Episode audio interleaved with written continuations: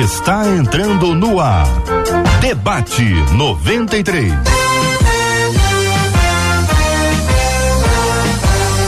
Realização 93 FM. Um oferecimento Pleno News. Notícias de verdade.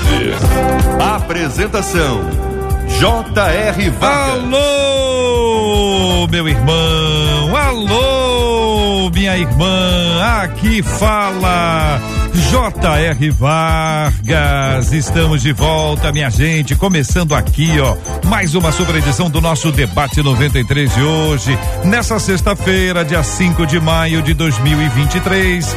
Que a bênção do Senhor repouse sobre a sua vida, sua casa, sua família, sobre todos os seus, em nome de Jesus.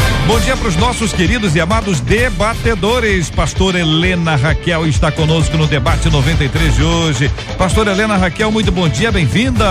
Bom dia, JR. Bom dia, os nossos queridos que já estão ligadinhos conosco. Vai ser um tempo muito especial. Maravilha, Fábio Guimarães. O Fábio, minha gente, economista e é servidor do Senado Federal. Ele também está com a gente aqui no debate 93. E aí, Fábio, bom dia, bem-vindo. Bom dia, bom dia, JR. Bom dia, família 93. A gente vai aqui discutir esses assuntos tão importantes e tão em voga aí na nossa sociedade. Maravilha. Com a gente hoje também aqui a mesa no debate 93, o doutor Luiz Fernando Gevaer. Bom dia. Grande JR Vargas, um prazer estar aqui. Você sabe que hoje é sexta-feira, né? Sexta-feira. E sexta-feira é o dia que faz sol mesmo quando chove. Estamos aqui para debater. Ah, minha gente, o deputado federal Deltan Dallagnol tá chegando. Daqui a pouquinho a gente consegue aqui a conexão com ele para que ele participe com a gente do nosso debate 93 de hoje. Bom dia para quem está aqui, ó, em 93,3. Muito bom dia para quem nos acompanha pelo aplicativo app da 93 no site rádio93.com.br. Galera do Face, bom dia. Olha o Facebook aí, Rádio 93.3 FM, Rádio 93.3 FM, no YouTube 93 FM Gospel, 93 FM Gospel, sua participação com a gente maravilhosa. Você pode comentar, você pode opinar, você pode perguntar, fique muito à vontade e livre para interagir com a gente também. Um abraço para quem nos acompanha no podcast do Debate 93 e também fala com a gente pelo nosso WhatsApp, que é o 2196 803 8319, 2196 803 8319. Você vai falar com a Vanese Rodrigues nas férias da Marcela.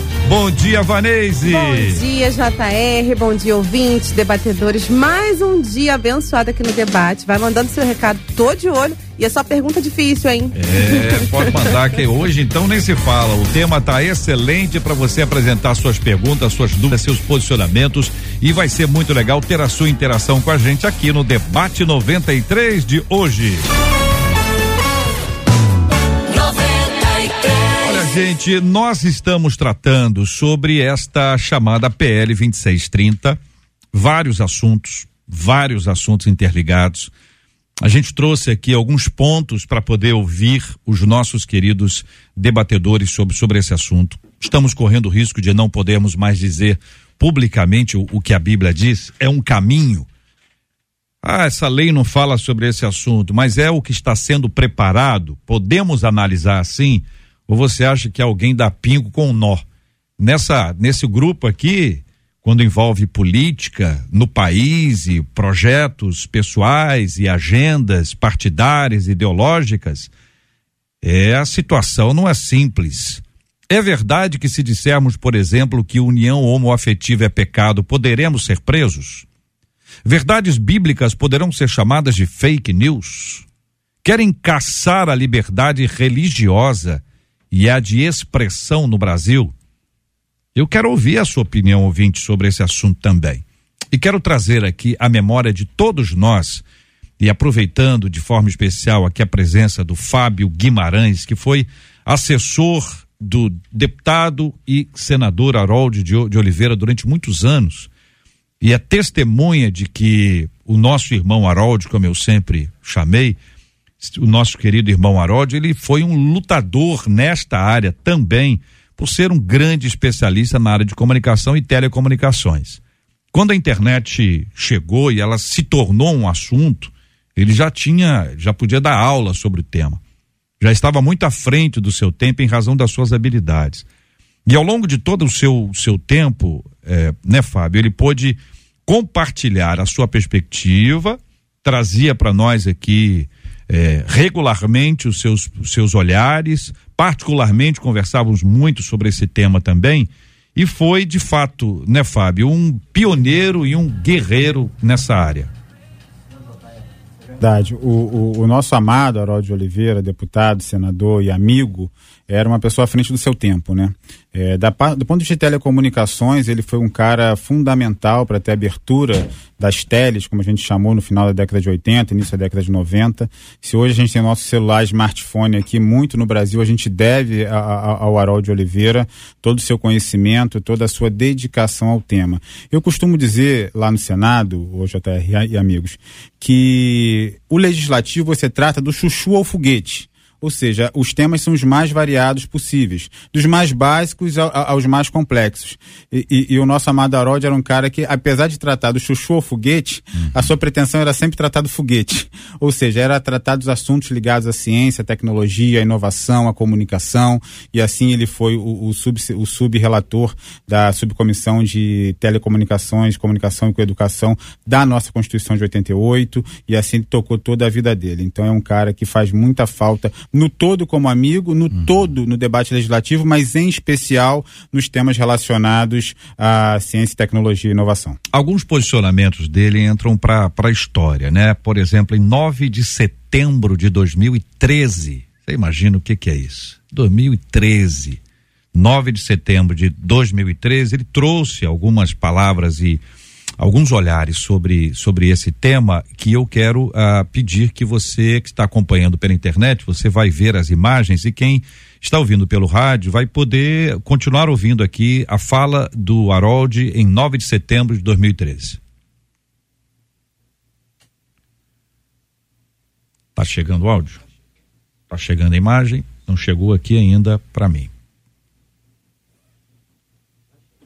Tudo bem? Ah, estamos aqui. Pois não. Ela criou espaço para desconstruir a mídia anterior, que era totalmente controlada controlada por partidos políticos, por, por ideologias, etc. Então, o objetivo agora é o seguinte: é desqualificar e amordaçar, inclusive, os influenciadores, que são os grandes comunicadores espontâneos das redes. Hoje você pega aí um, um, uma pessoa que tem um assunto e, e ele cria um grupo, um segmento dele, e as pessoas o seguem tranquilamente e aceitam. E a interatividade, porque ah, na internet tudo é instantâneo. Então, é, essa, essa é a grande vantagem, é a grande, a grande diferença. Uhum. Essa, essa, esse vídeo e esse áudio que nós estamos acompanhando, ele é de outra data. A ordem foi invertida. Vamos é, caminhar nessa ordem, então, quando ele falava em 11 de setembro de 2020, 2020, sobre a, a, a possibilidade, a hipótese, quase que uma afirmação de que os influenciadores seriam amordaçados. Isso é uma realidade que a gente tem hoje. Muitos deles estão vivendo essa realidade, não pode falar, não fala isso, não fala aquilo. Mais adiante, ainda dentro de desses temas que estão envolvidos, mas agora recuando a 9 de setembro de 2013, ele fala sobre a neutralidade da internet, ou na internet, e de, afirmando que isso tem um papel decisivo no futuro da democracia. Vamos ouvi-lo. Esses três fatores aí, a neutralidade, a, a, a privacidade e a liberdade de expressão, que aliás eu acho que a liberdade de expressão é a mais séria de todas nesse tema aí, que, que não é a liberdade de expressão do, do Facebook, do Google, não no momento que você começa a controlar essas coisas aqui, é a liberdade de expressão controlada pelo governo, pelo que tem o poder de, de acessar essas coisas, independente de, de outras coisas. Essa que é a grande realidade. Essa que é grande, o grande problema. E cada vez com outras leis, já falaram aqui, ah, deixa de fora, vamos fazer lei para a questão de direitos autorais, tá vendo? Uma lei que vai entrar. E nós vamos detalhando de tal maneira essa lei, vai ser uma lei geral, essa lei geral da internet, que nós vamos é, como é assim, é, engessar a internet. Eu acho que isso os internautas não querem. Eles estão felizes como está hoje. Vamos corrigir os pontos onde tem desvio. Era essa a perspectiva lá em 2013 e ainda mais uma, mais uma fala sobre a, a lei sendo sempre restritiva. Como é que o senhor vê essa questão da neutralidade? É, eu, antes da neutralidade, eu vejo uma outra questão. É a questão da regulamentação da internet. Eu entendo que a lei é sempre restritiva. E nós estamos falando de liberdade na internet, de uma internet livre, como está hoje quando começou também há 15, 20 anos, 15 anos atrás, também ela era uma internet livre, nós lutamos por isso. Estabelecer os protocolos, as, os entendimentos para o trânsito, o acesso e o trânsito da mensagem, das mensagens, enfim, da, fazer a conexão, mas livre.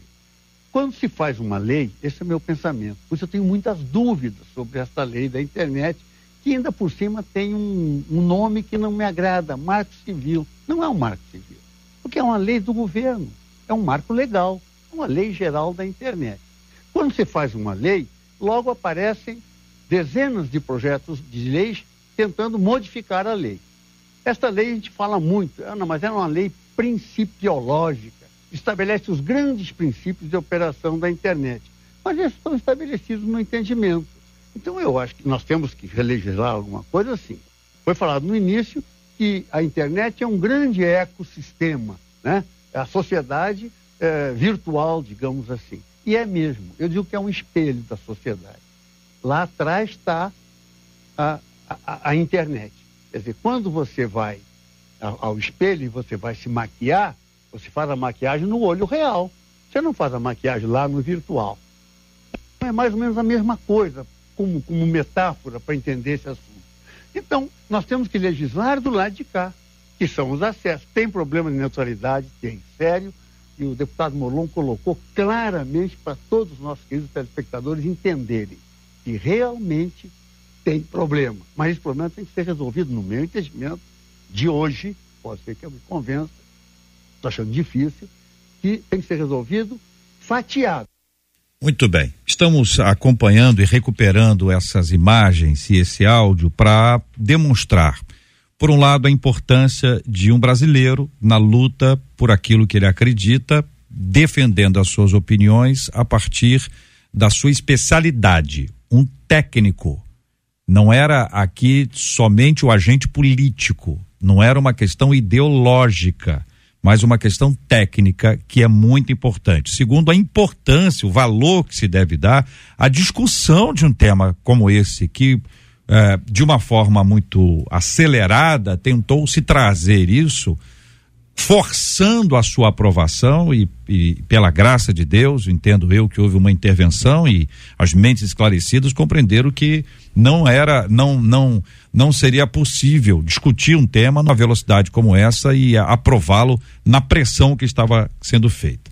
Gevaé que tem acompanhado isso há tantos anos. É verdade. Eu queria aproveitar a oportunidade, JR, é, de fazer uma homenagem aqui ao meu querido amigo e e senador pelo Rio de Janeiro, muito querido por todos nós, Harold de Oliveira. Ele era um homem ímpar, né? Foi adiante do seu tempo, era um homem antenado com as coisas e com a tecnologia, era um homem oriundo da tecnologia, né? Brilhante engenheiro.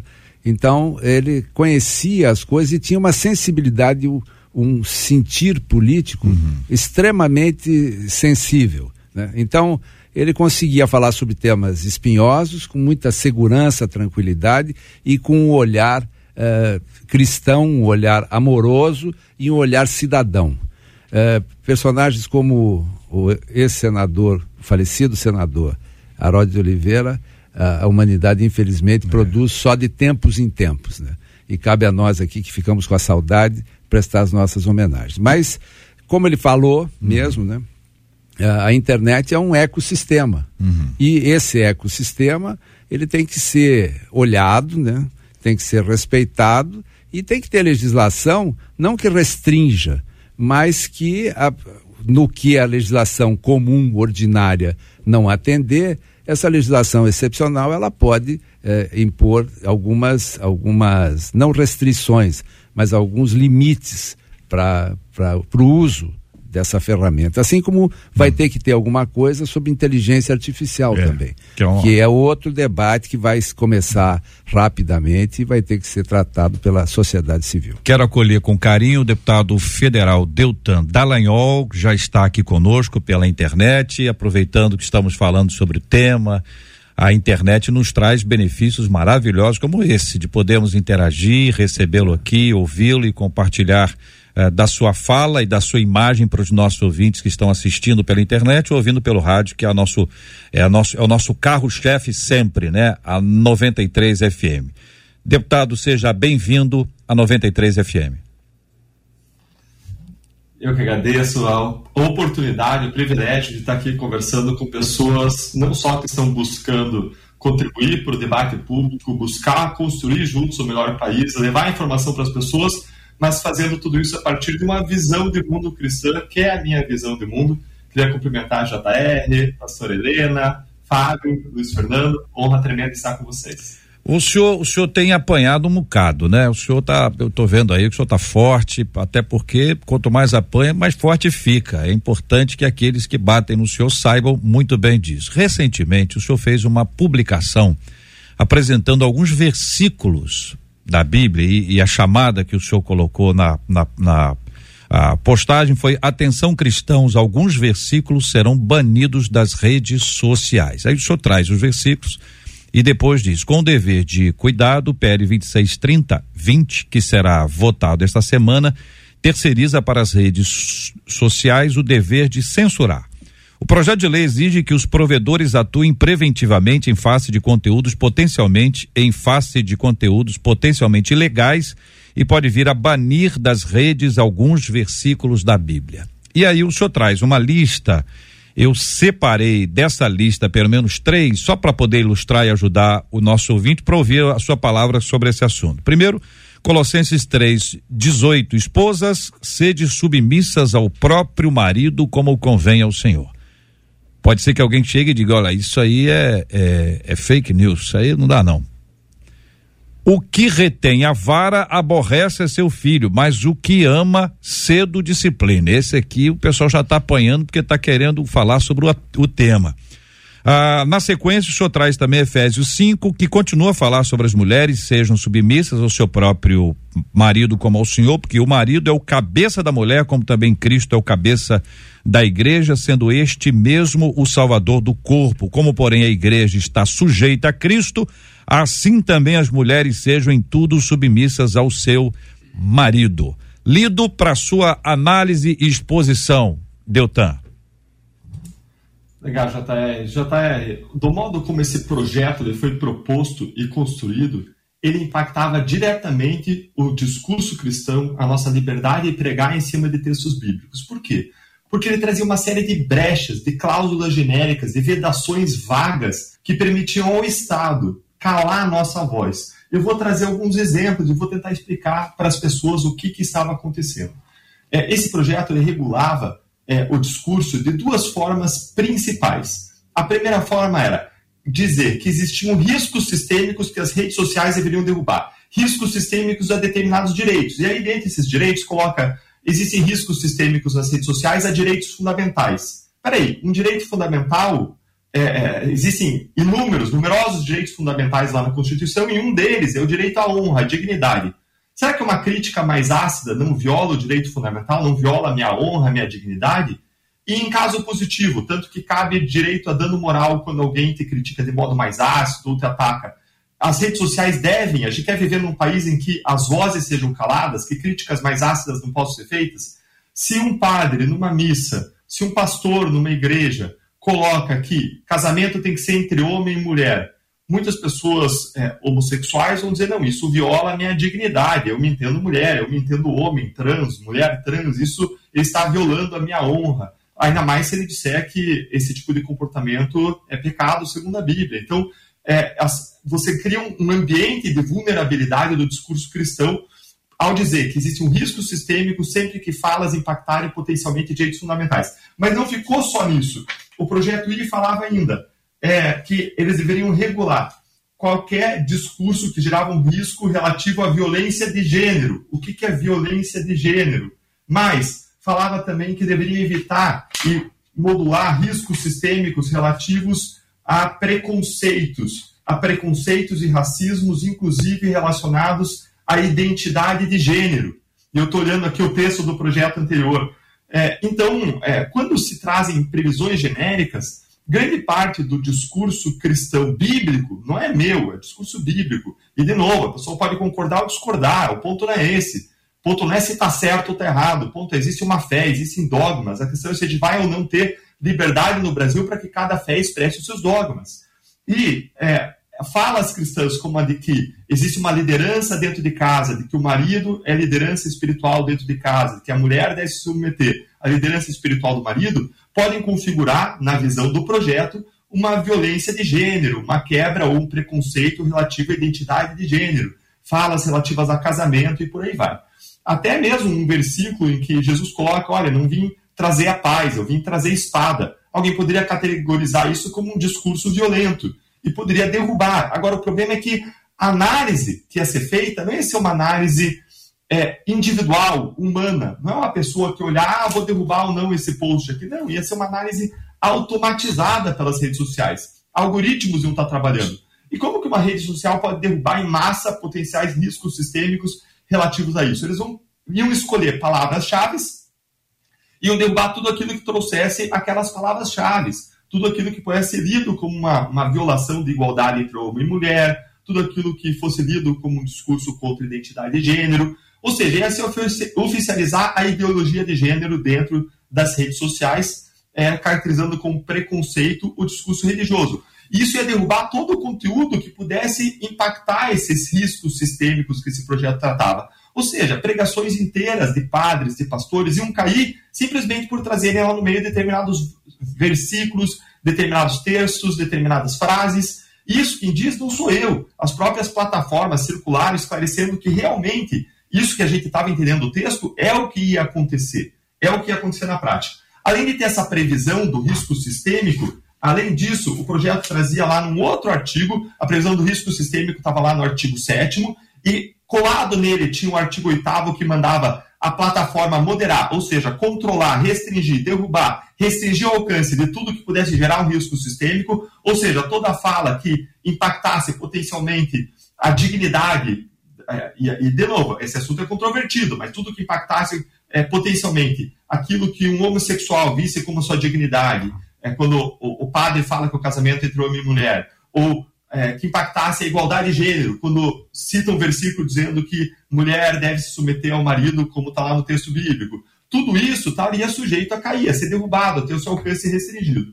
E aí você vai para outro artigo que estabelece dever de cuidado, que é o artigo 11, é, e que diz que as redes sociais tinham que é, controlar e, e, e tinham o dever de cuidado de evitar nas suas redes qualquer discurso que pudesse caracterizar crime de discriminação ou preconceito de que trata o artigo 20 da lei do racismo. Qual é o problema aqui? O problema é que o Supremo Tribunal Federal equivaleu homofobia a racismo. E aí você vê denúncias, como a que eu estou vendo aqui na internet, ator denuncia padre por homofobia em missa. É um crime contra a minha existência, disse o ator. O padre disse? Vou dizer o que o padre disse aqui, ó. Na hora da homilia, o padre disse, entre outras barbaridades, segundo o ator, tá? O ator que denunciou o padre está falando, disse que o demônio está entrando na casa das pessoas de diferentes formas para destruir as famílias na representação da união de pessoas do mesmo sexo, homem com homem e mulher com mulher. Ou seja, o padre usou o texto bíblico, existem vários textos bíblicos, inclusive no Novo Testamento, que criticam o homossexualismo, usou o texto bíblico para criticar isso como um comportamento na perspectiva da moral cristã bíblica como imoral, e é, ele foi denunciado por isso. Gente, eu vi pastores que foram notificados pelo Ministério Público, denunciados por fazer discurso em cima de textos bíblicos. E aí segue o artigo 11, falando ainda de violência de gênero, e falando, é, colocando outras restrições, ou seja, gente, indiscutível, isso aqui, não tem como alguém dizer que isso aqui não impactava a liberdade religiosa. Concorde a pessoa ou não com o conteúdo do que se fala. Concorde a pessoa ou não com a Bíblia. Nós que somos cristãos, cristãos temos por base, por dogma a Bíblia, nós temos uma visão. Agora, independentemente da pessoa ter outra visão, a questão não é se as pessoas concordam ou não conosco. É a liberdade de você dizer aquilo que você acredita, é a liberdade religiosa que está em jogo, é a liberdade de expressão religiosa. Uhum. Olha, a gente vai ouvindo e vai ficando assim, é, ainda mais impressionado com o que está por trás daquilo que está sendo escrito e neste caso nós estamos ouvindo uma excelente explicação. Pastor Helena é uma menina de Deus que pela graça de Deus tem sido usada pelo Senhor para pregar o evangelho e a palavra de Deus independentemente se agrada ou desagrada. Pastor Helena, diante do que nós ouvimos aqui, eu queria ouvir a sua fala como pregadora, como uma mulher que prega no Rio de Janeiro, prega em outro estado, país, prega pela internet. O que, que isso representa na sua perspectiva? Mas antes de ouvi-lo, eu preciso dar uma informação muito importante. A OMS, Organização Mundial de Saúde, acaba de decretar oficialmente o fim da pandemia do Covid-19. Então é uma notícia uh, extremamente importante, ela é oficial a gente quando olha para trás diz assim, meu Deus, nós passamos por um, uma tormenta absurda, uma tempestade horrorosa, todos nós fomos impactados aqui, famílias nossas foram impactadas, falamos agora há pouco sobre o Harold, o próprio Harold foi impactado. Então, a gente sabe o quanto essa foi uma fase terrível da nossa história mundial. Então, hoje, com muita alegria, são 11 horas e 28 minutos dessa sexta-feira, 5 de maio de 2023, a OMS decreta oficialmente o fim da pandemia do Covid-19. Louvado seja o nome do nosso Deus e Pai. Pastora Helena, voltando ao nosso tema. Eu quero uma vez mais agradecer, JR. Tenho tido a alegria de estar com vocês muitas vezes, mas hoje é uma ocasião muito especial. Né? estou diante de juristas, profissionais que tem tanto a dizer e eu me sinto representando aí um grupo, uma, uma fatia que é impactada diretamente por todas uhum. essas questões. A perseguição à Bíblia e à mensagem do Evangelho, ela não é nova no mundo. Muito pelo contrário, ela é uma marca. A Bíblia, sem sombra de dúvida, é o livro mais odiado e perseguido em todas as eras. Eu me lembro nesse momento, especialmente, de Atos dos Apóstolos, capítulo 7, quando Estevão é apedrejado. Quem incita e quem o apedreja tapa os ouvidos porque não suporta as palavras que Estevão diz. O apóstolo Paulo, que é o grande legislador da igreja no Novo Testamento, ele encerra as suas palavras na segunda carta a Timóteo, capítulo 4, dizendo no versículo de número 2: pregue a palavra. Esteja preparado a tempo e fora de tempo. Repreenda, corrija, exorte com toda a paciência e doutrina, pois virá o tempo em que não suportarão a sã doutrina.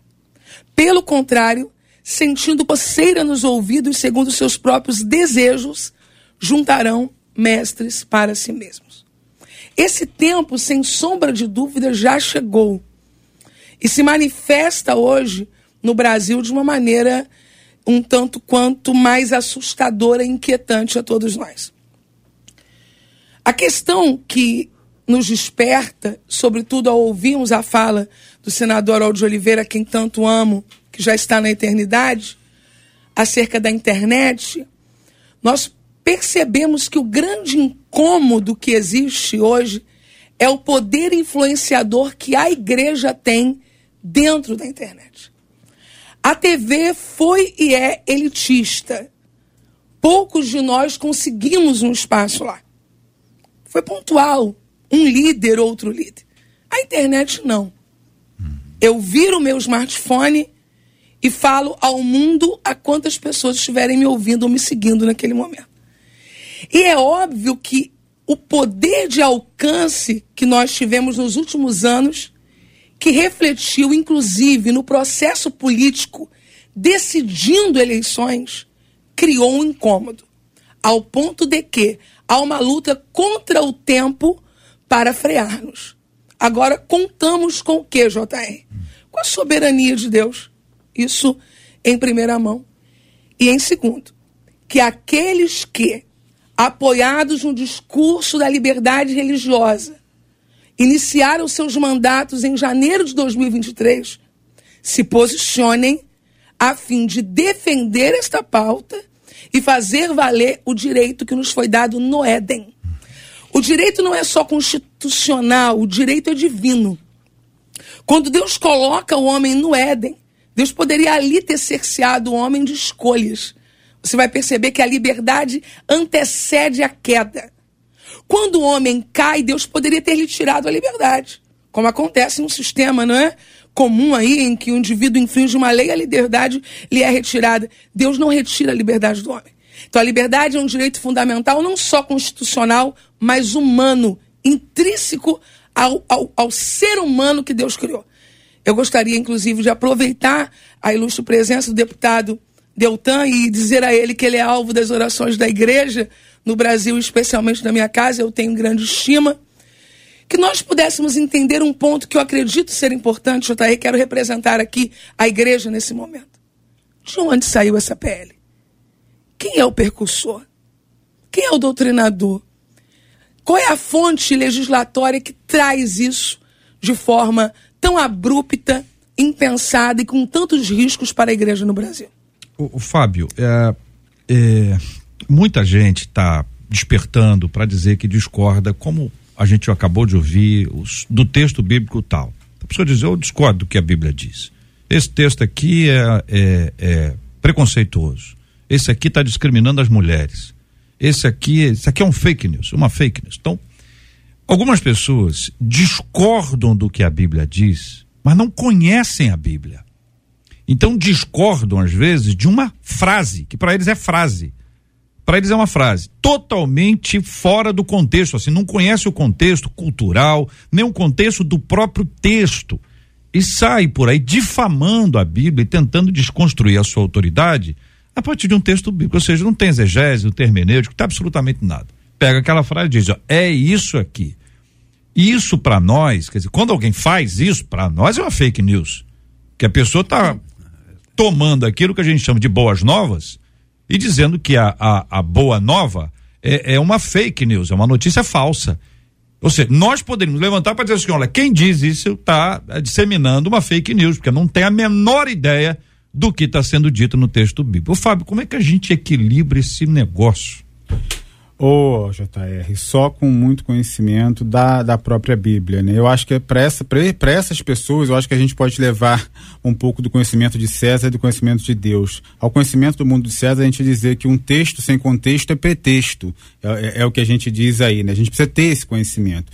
E, e ao conhecimento bíblico, dizer que, que o próprio estudo teológico diz que a própria Bíblia explica a Bíblia. Então, assim, tem trechos na Bíblia que são de, de, de fácil compreensão, tem trechos na Bíblia que são de média compreensão, difícil compreensão, e outros que nós não vamos entender, porque né, ele não pressupõe o entendimento humano, pressupõe o entendimento divino. É, eu vou pegar um trecho que, que, que, o deputado colocou lá e que você leu em Colossenses, quando diz da submissão das mulheres. Quer dizer, quando a gente pega esse texto fora do contexto, quando a gente pega esse texto de forma isolada, pode, a, a uns que não conhecem a Bíblia, achar que de alguma forma a, a mulher está sendo desvalorizada. Mas é o mesmo, a, a, a, mesmo ensinamento, o mesmo manual de vida nosso cristão que diz que a mulher deve ser submissa, diz que o homem tem que amar a mulher como Deus amou a igreja. E nada nessa vida seria tão difícil como amar a sua mulher como Deus amou a igreja. Por quê? Porque, porque Deus levou todos os nossos pecados, Jesus levou todos os nossos pecados, porque é, é através desse amor que a gente é liberto. É, a Bíblia diz, a mesma Bíblia que diz que fala da submissão das mulheres, diz que se o homem não tiver em paz com, as suas mulher, com a sua mulher, com a sua família, a sua oração é travada, não chega aos céus. É a mesma Bíblia que diz isso. Então, é, é o conhecimento bíblico do todo que, que, que, vai fazer com que a gente não tenha essa interpretação é, equivocada de que a Bíblia, por exemplo, é preconceituosa. Aí tem dois textos, né? O povo perece por falta de conhecimento, ainda tem o conhecereis a verdade, a verdade vos libertará. Todas as vezes que a Bíblia fala de conhecimento, ela está nos dando a conhecer. A Bíblia é uma revelação. A Bíblia é revelação. É Deus dizendo: vou contar um pouco ah, dos meus atributos, das minhas características para vocês. Vou contar isso de forma poética, vou contar isso de forma histórica, vou contar isso ah, de, de forma que você possa conseguir compreender ou assimilar, mas somente aquilo que eu estou revelando a você. Essa falta de conhecimento duplo aí, tanto aspecto bíblico quanto aspecto legal. Jevaé. É, o, o problema que eu acho é o seguinte: o Estado é leigo, né? Isso a gente tem que é, ressaltar mas os princípios bíblicos não colidem com a ética social. A ética cristã não colide em nada com a ética social. Então, uh, não há problema algum de você basear a tua conduta na ética cristã, porque não vai ter problema nenhum. Ao contrário, você vai eh, resolver uma série de, de, de contrariedades que você teria caso não seguisse. Mas, de qualquer maneira, o que conforta muito a gente, eu acho que isso é importante para quem está nos ouvindo saber, é que existem pessoas, como o deputado Deltan Delanhol, que está lá em, em Brasília, nos representando, que conhecem os três cenários onde se desem, eh, onde desemboca essa discussão. Ele conhece a Bíblia, porque é cristão, e é um cristão eh, assíduo, constante. Antes dele ser até candidato a, a deputado, eu ouvi palestra dele na, na minha igreja aqui na, Igreja Batista do Recreio, no Rio de Janeiro. Então, é um homem é, atento ao ensinamento da Bíblia, cristão, e, além disso, é um jurista, é um, um advogado destacado e agora um parlamentar. Então, eu acho que a gente tem a, a oportunidade em comum de ter um dos nossos nos representando lá ao lado dos pares dele, que formam lá uma, uma bancada bem relevante, que sintoniza com os anseios de toda uma população relevante no Brasil que professa o cristianismo. Então, eu fico muito tranquilo sabendo que o nosso deputado está lá, uhum. uh, atento, né? porque a, a, a redação de um projeto de lei é um aspecto muito relevante é, e também a composição política, né? E às vezes é necessário fazer algumas concessões também, hum. mas de qualquer maneira eu acho que o importante é a gente ficar tranquilo, porque não houve aprovação de texto algum, né? uhum. uh, ainda está na área dos debates, os debates estão tão bem acirrados, né? E eu acho que o fato de haver atenção, e principalmente da mídia cristã, uhum. que é uma mídia relevante também, como esse nosso programa aqui, que está trazendo uma matéria que até certo ponto é pesada, talvez não seja uma matéria midiática, etc., uhum. que dê audiência, mas é relevante do ponto de vista social, a gente tem que estar atento a isso e seguros de que a gente está bem representado. Eu acho que é isso que a gente tem que ficar tranquilo. Deltan, ouvindo sobre esse ponto, querido, e aí fique muito à vontade, que a gente está realmente querendo estabelecer esta, este tempo de fala, né? De, até de bastidor, coisas que a gente não tem acesso é, diretamente, o, daquele dia especificamente, que ia, mas, mas não foi ah, e que depois poderia ter ido, mas também não foi. A gente não sabe quando é que isso volta. Eu, o que que o que que a comunidade como um todo faz? Porque eu, não tô, eu não tô, nós não estamos falando somente para a comunidade cristã evangélica. A gente está falando para muita gente que gosta de rádio que gosta de ouvir vozes, ouvir opiniões diferentes e que diz: olha, eu concordo com umas coisas, mas eu discordo de outras. Gente que está ouvindo a gente diz assim: olha, tem coisas na Bíblia que eu não concordo. Eu até estimulo a pessoa a dizer assim: eu não entendo. Porque quem não entende é sinal que está pensando. Não é sinal que você. O fato de você não entender não significa que você não seja inteligente. Inteligente você é quando você tem dúvida.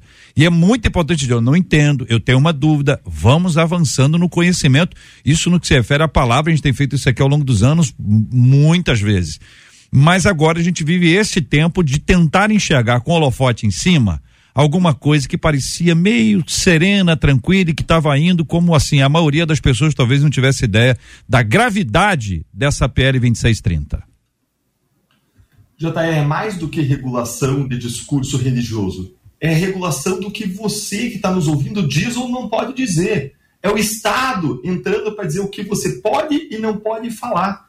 Esse projeto ele tinha dois problemas sob o ponto de vista cristão. Primeiro, o problema dos detalhes que eu mencionei, das regulações específicas. Esse problema o relator ele tirou em grande medida os textos, deixou só um dos vários textos problemáticos, mas tirou justamente porque impactava o discurso cristão. Agora tem um outro problema maior, que é o problema que foi identificado pelo senador Haroldo de Oliveira lá atrás, que é um problema decorrente da nossa cosmovisão cristã. Qual é a nossa cosmovisão cristã?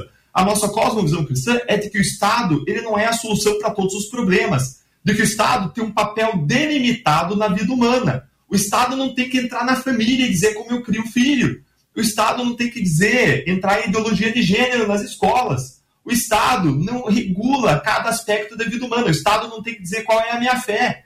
Nós temos uma visão de que o Estado tem um papel delimitado. Na doutrina católica se fala de subsidiariedade. O Estado só entra onde as outras esferas não conseguiram resolver. Na doutrina evangélica se fala em princípio da autonomia das esferas. Vem lá do, do Kuyper, Abraham Kuyper, da Holanda ele fala que várias, cada esfera tem a sua própria área de autonomia, então a universidade ela trata de assuntos acadêmicos e o Estado não tem que dizer o que é e o que não é ciência, qual é a ciência certa e errada. A família trata dos assuntos familiares, o Estado não tem que entrar lá no âmbito da família e dizer como tem que acontecer ou não a relação entre o pai e os filhos, a relação entre o homem e a mulher, e assim por diante. Então, nós temos uma visão de que o Estado tem os seus limites. E o problema é que esse projeto de lei, além dele regular o que as redes sociais devem fazer, ele coloca uma, um Estado, o governo, regulando as redes sociais e podendo aplicar pesadas multas às redes sociais, o que acaba direcionando o comportamento dela e, em última análise, impactando a nossa capacidade de nos expressar.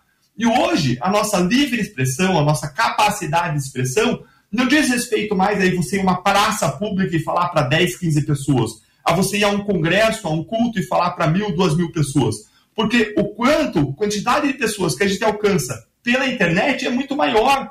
Tem culto de pastor que atinge um milhão de pessoas. Tem vídeos nossos que alcançam 500 mil, 1 milhão, 5 milhões de pessoas. Quando eles regulam a rede social, eles estão regulando, na verdade, a minha voz. É como se eles colocassem as mãos e apertassem o meu pescoço e restringissem a capacidade da minha garganta de falar mais alto e de chegar ao público. E quem que hoje está incomodando tanto? são as lideranças, são os influencers, são os pastores, as lideranças conservadoras que chegam mais longe do que as lideranças progressistas do ambiente virtual. Acabou de sair uma pesquisa mostrando que dentre os 10 influenciadores da Câmara dos Deputados, você tem é, um progressista e o resto tem um, dois neutros, o resto é todo mundo liderança conservadora, que tem por base a base da nossa cultura judaico-cristã. Vários deles cristãos, como eu, mas alguns podem ser até que não. O principal, aliás, é o Nicolas Ferreira, que é um irmão nosso na fé de Belo Horizonte, que é cristão. Então, nós vemos com uma grande preocupação vir uma regulamentação em que o Estado diga o que se pode e o que não se pode fazer, o que se pode falar e o que não se pode falar na rede social, ainda mais quando você tem um contexto de um Estado, de um governo que é amigo de ditadura, que já implantou antes o Ministério da Verdade, que aumentou verba para a imprensa, para influenciar a narrativa, para influenciar a imprensa, aumentou em bilhões a verba, mudando a lei das estatais. Então é um governo que até já praticou grandes escândalos de corrupção no passado para manter o seu poder. O que, que é praticar uma censura, que tem uma pena muito menor, para não dizer inexistente, comparado com uma pena de corrupção, para manter o seu poder quando já praticou grandes escândalos de corrupção? Então, se me perguntar, eu me arrepio, eu tenho muito medo do que vem acontecer. E o que, que nós, como cristãos, devemos fazer? A minha baliza bíblica para ação nesse momento é Neemias. O que, que Neemias fez quando viu Jerusalém sem muros? Jerusalém sujeita a ataques, sujeitas a intrusões, sujeitas a violações, pessoas poderiam entrar para roubar, matar e destruir em Jerusalém. A primeira coisa é ele, ele chorou, ele se sentou e ele lamentou. E o nosso coração cristão não pode estar empedrado.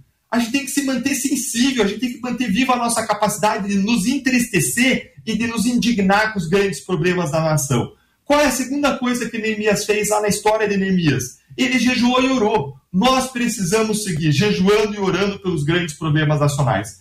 E qual foi a terceira coisa que ele fez? Ele não parou aí. Depois de jejuar e orar e debaixo da direção e da graça de Deus, ele tomou decisões de fé, decisões arriscadas, que exigiram coragem, deu passos à frente. Foi falar com o rei pedindo para reconstruir os muros em Jerusalém, algo que parecia impossível impossível, e ele foi, e com a liderança do povo, e debaixo da graça de Deus, com uma mão na espada, com a outra no tijolo, eles fizeram algo que era impossível, reconstruir muros nos meios dos inimigos. Eu quero dizer para vocês que isso que aconteceu essa semana, de barrar esse projeto das fake news, era algo que parecia impossível, porque isso veio com toda a força do governo, com o apoio do Supremo Tribunal Federal, com apoio do presidente da Câmara. E, gente, a gente está falando dos três poderes, das pessoas mais poderosas do país. Isso só é pautado quando é para passar. Isso veio com o rolo compressor.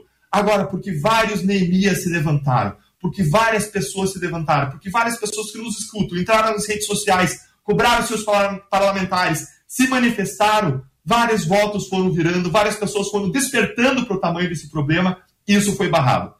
Se você me perguntar sobre qual a minha posição sobre regulação de conteúdo ilícito na internet, eu sou favorável. A gente tem que regular conteúdo ilícito, mas com todo o cuidado do mundo. Não pode ser conceitos vagos como esses que esse projeto trouxe. Não pode ser com a mão do Estado em cima. A regulação tem que ser a regulação de um, como a regulação europeia, de, um, de países desenvolvidos e que vieram com uma série de salvaguardas para não impactar, não mexer, não interferir na liberdade de expressão. Agora, o nosso projeto é uma caricatura deformada da regulação europeia. Só regula a mídia social, enquanto lá regula toda a imprensa, e criou aqui um governo para regular tudo, para mandar em tudo, quando lá na, na União Europeia é uma comissão de pessoas de diferentes países, o que garante pluralidade e independência em relação à visão de um governo específico. Ou seja, o nosso projeto não está bom.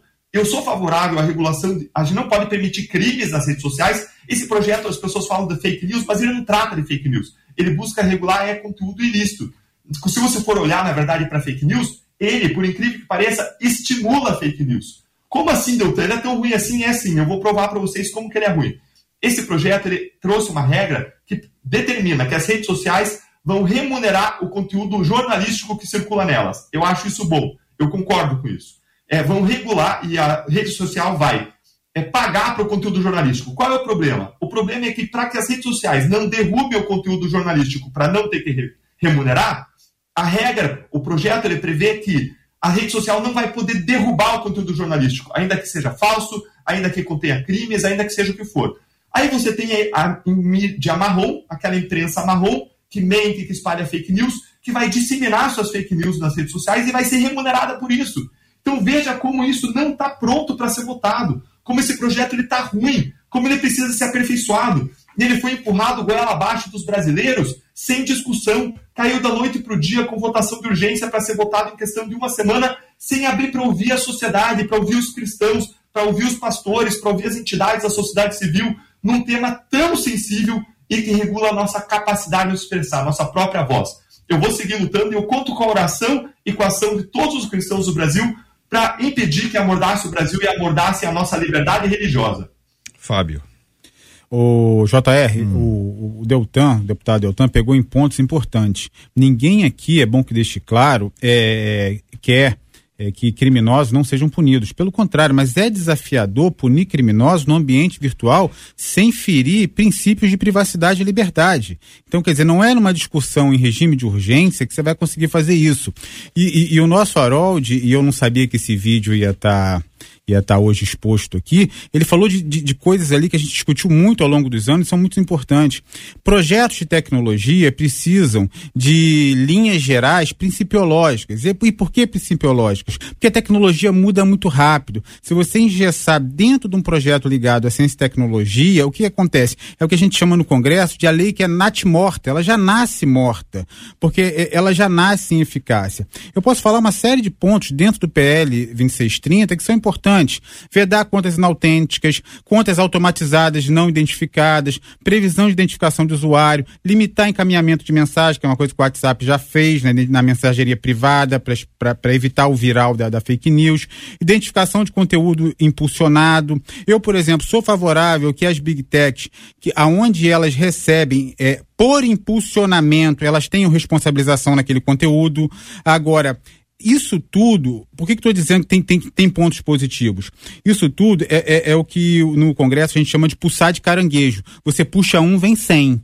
O que, que acontece nisso? Você põe tudo no, meio, no mesmo balaio, você põe um ou outro ponto positivo e que é importante para a sociedade que a gente trabalhe, mas dentro dele traz pontos negativos de uma forma tão é, é, é exacerbada que a gente vai acabar por atrapalhar a sociedade como um todo. O, o, o deputado Deltan ele chegou ali no, no artigo 7 ele chegou no oitavo, ele chegou no décimo primeiro e ele já deu uma, uma explanação muito, muito importante de como vai trabalhar essa questão. E, e talvez se eu pudesse fechar o que o deputado Deltan disse, eu iria lá no parágrafo único do artigo 13 terceiro, onde ele diz a responsabilidade dos provedores por danos decorrentes de conteúdo gerado por terceiros quando houver risco iminente de danos, será solidária. Ou seja, eu estou dizendo o seguinte para esses, esses provedores: ó, se você não tirar, você paga junto. E aí, quando você traz a responsabilização por conteúdo, é como se eu dissesse, eu vou tentar fazer uma metáfora aqui uhum. muito tosca, mas é para as pessoas entenderem. É, é, é, é, vou imaginar que tenha um carro que caiba um fuzil dentro. Sei lá que carro é esse. Vou imaginar que tenha um, um carro esportivo da Volkswagen que cabe um fuzil, um fuzil dentro. E que bandidos usem esse carro para assaltar bancos. É como se eu dissesse para a Volkswagen: você é responsável solidário porque você fez um carro que cabe um fuzil inteiro dentro e tem alguém ali assaltando o banco. É, é, é eu querer responsabilizar big techs ou provedores por conteúdo de terceiros. E isso vai de uma forma ou de outra, fazer com que a gente tenha sim censura no Brasil. E aí, bem, pegando outros pontos, lembrar que o, que o relatório, o primeiro relatório, é, criava o Conselho de Transparência. Ele criava um órgão regulador. E aí, regulador dentro de um governo, que eu não vou entrar no mérito político aqui, mas o Deltan já disse uhum. quais são os preceitos da esquerda relacionados a apoio, inclusive, em, em outros é, países de linhas ditatoriais. Isso foi tirado do relatório para não nos acusar de fake news. Vamos deixar claro que a pressão da bancada da Frente Parlamentar Evangélica e de outros setores fez com que fosse tirado, mas criei um outro problema, que tem um vácuo dentro do projeto, aonde eu tenho possibilidade de sanções, mas não digo quem nem de que forma vai fazer. E aí amanhã depois é, é a emenda pior do que o soneto se eu deixar isso em, em, em legislações infralegais. Uhum. Então é um projeto que não está maturado do ponto de vista legislativo, não é um projeto simples, ninguém aqui é contra punir criminosos no ambiente virtual, só que os fins não podem justificar os meios. Uhum. É, é essa é, acho que é o entendimento que a gente tem aqui sobre esse projeto hoje, da forma que está dentro do Congresso. Doutor Gevaé e pastor Helena Raquel, a frase é em forma de pergunta e eu quero ouvir a partir do que vocês têm de conhecimento e do que nós já discutimos até aqui. Querem caçar a liberdade religiosa e a liberdade de expressão no Brasil? Ah, eu acho que não vão conseguir, ainda que pretendam. Determinados grupos podem pretender isso, mas é praticamente impossível desde que a gente tenha uma atitude como o deputado Deltan falou, uma atitude corajosa, unida e principalmente eh, sintonizada com a realidade brasileira. A, a responsabilidade é de cada um de nós, cidadãos. O fato de nós termos um deputado que dá acesso, é importante que a gente manifeste não só a ele, mas a todos os outros que a gente tem acesso, a nossa posição para que eles possam, lá no ambiente adequado, poder lutar pelas nossas pautas e também, principalmente, mantendo a liberdade eh, de expressão e principalmente o culto religioso. Pastora. Querem, querem. Não podemos ter uma visão romântica sobre isso. O brasileiro em si, por sua capacidade né, incrível de adaptação, e seu olhar otimista sobre a vida, ele não leva alguns pontos tão a sério. E nós, enquanto igreja, somos obviamente banhados por esse comportamento social de otimismo e acreditamos que jamais seríamos a igreja perseguida, que jamais seríamos a igreja cerceada, porque de repente temos uma áurea, né, incomum ou diferenciada no Brasil. Isso é romântico e é imaturo. O que acontece em outros países do mundo pode acontecer à igreja no Brasil, sim. E a única forma de não acontecer, volto a afirmar, é soberania divina.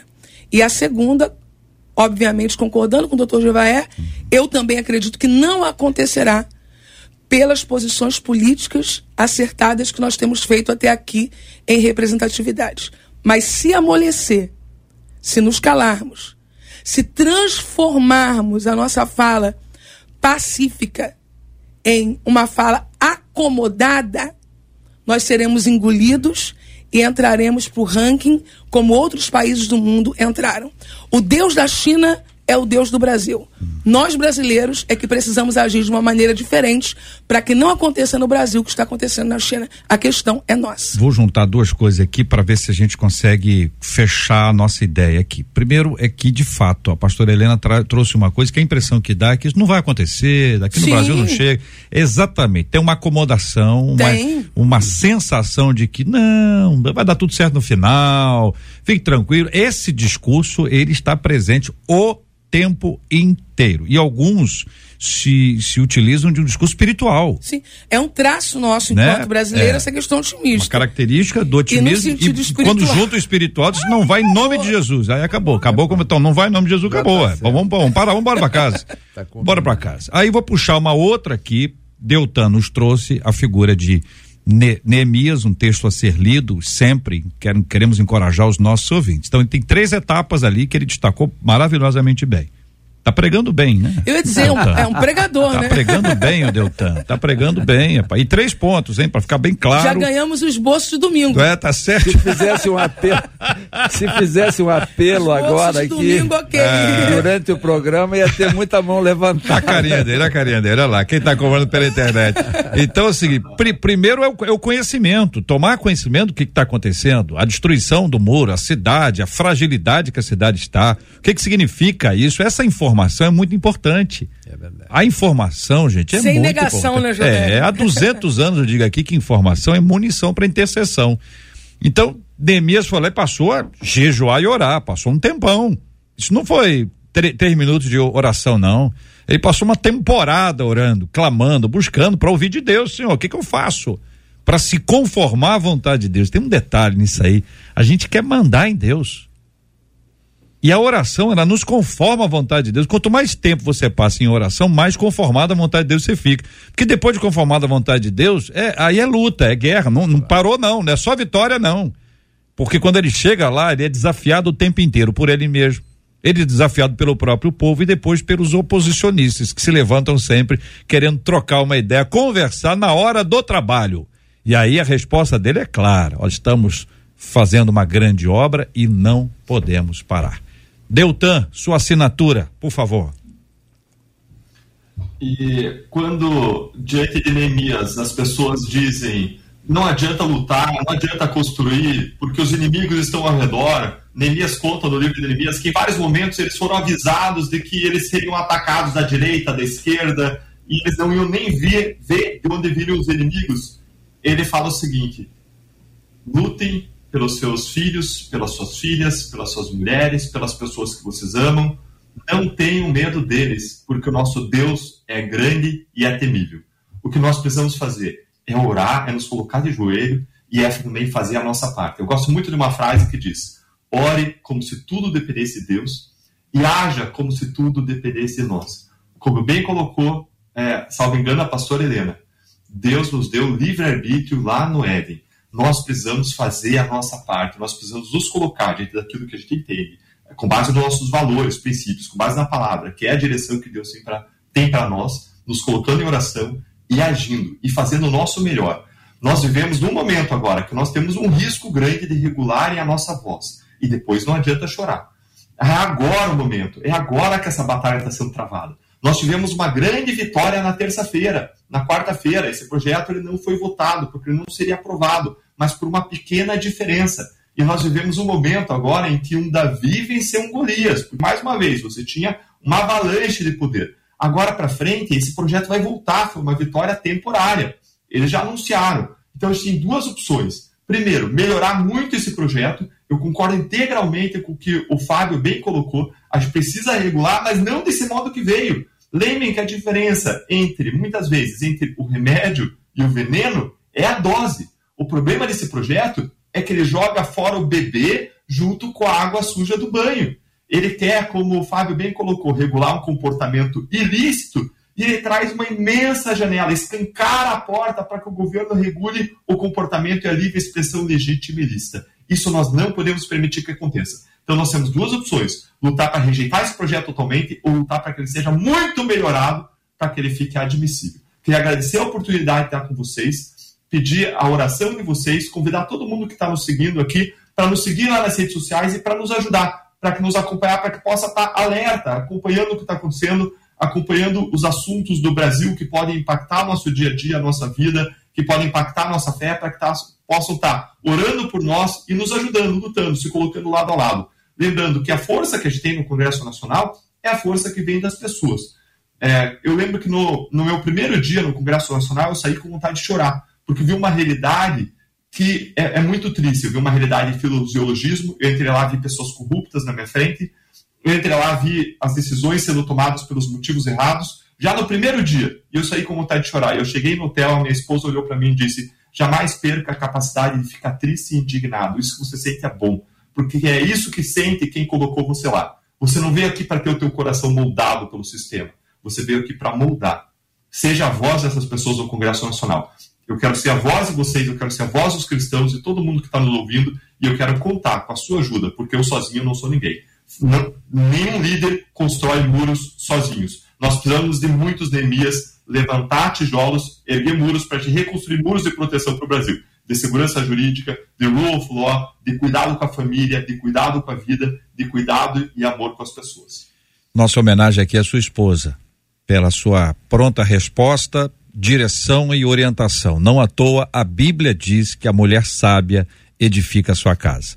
Deltan Dallagnol, escreve assim, ó, Deltan com N no final, Dallagnol tem dois L's e depois tem um G mudo, então é Dalagnol, para facilitar o acesso a quem vai buscá-lo pela internet, Deltan Dallagnol aqui no Debate 93 de hoje.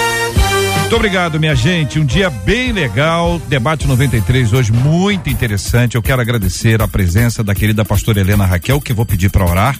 A e abençoar a gente por meio da sua oração, agradecendo ao deputado Deltan Dallagnol no debate 93 de hoje, ao economista e servidor do Senado Fábio Guimarães. Muito obrigado, Fábio.